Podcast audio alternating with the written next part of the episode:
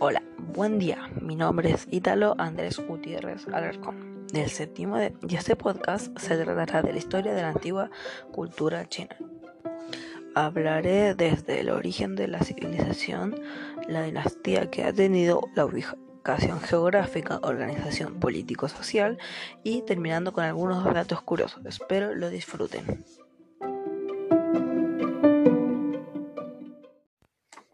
En la sociedad de la antigua China, el emperador estaba en el pináculo de la pirámide social de la civilización china. Él era considerado el intermediario entre los dioses y los hombres. Bajo él, la estructura social china agrupaba a los ministros y otros funcionarios que eran responsables de la administración y de las acciones del imperio chino. Esas personas encargadas del gobierno eran llamadas mandarines, burócratas, los militares, los grandes comerciantes y el clero, iglesia, estaba bajo el poder del emperador y de la nobleza china, familiares del, soberano chino, y se destacaban como una clase social valorada, pero sin muchos poderes políticos. En la base de la pirámide social de la antigua China se encontraban los campesinos y artesanos, y pequeños comerciantes. Los campesinos trabajaban las tierras del Estado, en las construcciones y en las minas del imperio chino. Un dato curioso es que los gobernantes chinos, también llamados monarcas, basaban su gobierno en el modelo confuciano, el cual enseñaba que el gobernante era un hombre virtuoso que guiaba con el ejemplo. Los abundantes humanos fosilizados que se han encontrado en China atestiguan que esta región ya estaba poblada desde el Paleolítico. Su historia abarca milenios, durante los cuales ocurrieron cambios que han afianzado las tradiciones. Se dice que los emperadores de las primeras dinastías fueron dioses y personajes fantásticos. Luego habrían venido las siguientes dinastías históricas. 2100 a.C. a 1600 a.C. Dinastía Chia. Es considerada la primera dinastía en la historia china aunque no existan registros arqueológicos, únicamente registros literarios. 1770 a.C. a 1027 a.C. Dinastía de Chang. Los chinos ya cultivaban arroz y abrían canales de regadío, trabajaban el bronce, tenían escritura y calendario. 1027 a.C. a 256 a.C dinastía Chou se empezó a trabajar el hierro. En esta dinastía, como en la primera, el emperador era un monarca sacerdote, pero no tenía poder para dominar a los príncipes que gobernaban las regiones. 256 a.C. a 206 a.C. Dinastía Qing. Se creó verdaderamente el imperio chino, con la proclamación de uno de los príncipes regionales, como el emperador Qin Huangdi quien unificó el país y sometió a los demás príncipes por la fuerza. Impulsó una misma legislación y escritura para todos.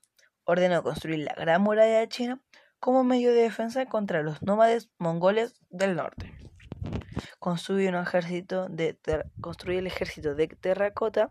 Con, este con esta monumental obra es enterrado el emperador Qin. 206 a.C. a 220 después de Cristo, dinastía Han. Sus emperadores gobernaron por 400 años y lograron extender el imperio gracias a conquistas militares. Se disfrutó de una gran prosperidad económica y que consolidaron las regiones tradicionales y el sistema político que China conservó casi hasta, el, hasta principios del siglo XX. Límites.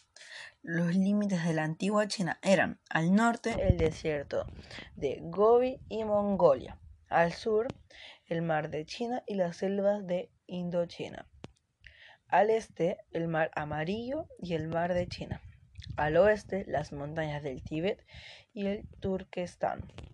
Los ríos que cruzan a la China son el Huanghu, río amarillo, y el Yangtze Yangtze-Kiang, río azul.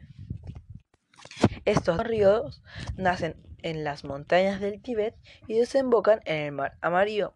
El Huanghu es de curso muy irregular y su extensión no puede compararse a la del Yangtze-Kiang, ya que este tiene 5.000 kilómetros de longitud y cerca de su desembocadura tiene 500 kilómetros de navegación con una anchura de casi 35 kilómetros. Caracterización de la antigua China. Parte 1. Organización política. Del 1600 a.C. al 900 a.C. Civilización palatina, con un rey como personaje principal, con actividades exclusivas como el sacrificio y la guerra, tiene funciones políticas, militares y religiosas. Del 900 a.C. al 500 a.C., civilización con ciudades nobles, aliadas y rivales, sustituyen a la realeza anterior.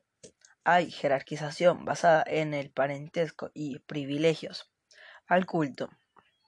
A finales del periodo, este sistema se degrada y se forman reinos que entran en guerra con otros. Podemos asociarlo a la dinastía Chang y Chu. De 500 a.C. a 220 a.C., crisis de la nobleza y se desarrollan instituciones monárquicas con un Estado centralizado apoyándose en el campesino fuente del poder económico y militar, dinastía Qin. Punto 2. Organización social. Clases privilegiadas. Hijos del cielo. La jerarquía más elevada de China. La aristocracia o la familia imperial. Funcionarios estatales. Mandarines, astrólogos y censores. Una segunda clase es la clase dominante el pueblo de pelo negro, campesinos, comerciantes y artesanos. Y por último, y la más baja, compuesta por esclavos y prisioneros de guerra. Punto 3. Organización económica. Al igual que las civilizaciones de Mesopotamia, Egipto y del Valle del Indo, la economía china se basó en la agricultura. Los principales cultivos eran el trigo, la cebada y el arroz. Punto 4. Organización religiosa. La religión tradicional china, en términos generales, es una forma de politeísmo y sincretismo, que incluyen la veneración de los ancestros, el culto de los dioses naturales e incluso a astros como la luna y el sol, extrayendo el budismo, el taoísmo y el confucianismo gran parte de su doctrina espiritual. Algunos dioses, tales como Yuchia Lauren, anciano en la luna, Sao Yun o Sao Chen, dios popular de la cocina, Chong Kui o Yun Kawe, personaje con reputación de subyugar a los demonios o someter a los demonios. Shu Rong, dios del fuego, derrotó a Gon Gon. Shushen Niang Niang, diosa de la fertilidad. Punto 5. Inventos de la antigua China.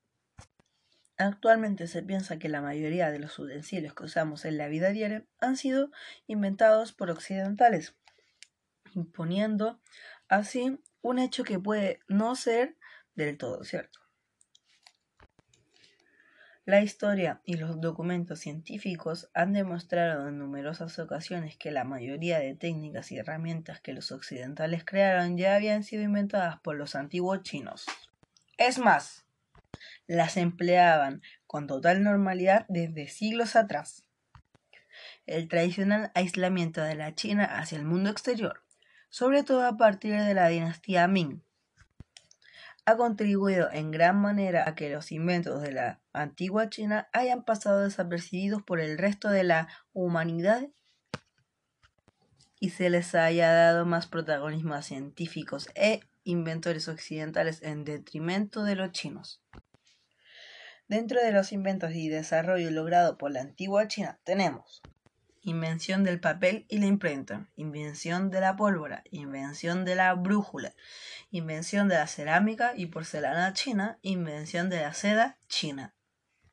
Finalmente, algunos de los datos curiosos son en la cultura china, el color rojo es el color tradicional del pueblo. También se considera que atrae fortuna, por lo que se utiliza ampliamente en celebraciones y para decoraciones de todo tipo. Es el país más poblado del mundo, cuenta con más de 1.300 millones de habitantes. La Gran Muralla China es una de las maravillas del mundo. Es una de las estructuras más famosas a nivel mundial y se calcula que tiene más de 21.000 kilómetros de largo y se puede ver desde la Luna. La policía china utiliza además de perros gansos para ayudar a sus agentes. Al parecer los gansos tienen mejor visión y son más agresivos. Y por último, los soldados chinos en su armadura utilizan agujas en sus cuellos para mantenerse erguidos. En conclusión de este podcast, la antigua cultura china es milenaria y muy tradicional, que tiene muchas diferencias contra nuestra cultura occidental en las creencias, socialmente y formalidades. Y por último, otra cosa que me llamó la atención fue la construcción de la Gran Muralla de China y la construcción del ejército de terracota y sus grandes inventos que hasta el día de hoy usamos.